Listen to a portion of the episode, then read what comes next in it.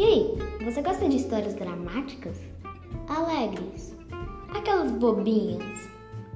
Se você gosta, vem ouvir. Com certeza você já passou por alguma dessas histórias, né? Por favor, não sou só eu que passo pelas coisas mais malucas do mundo, né? Tomara. Mas então, venha escutar as minhas histórias no meu podcast. Minha vida é sua vida.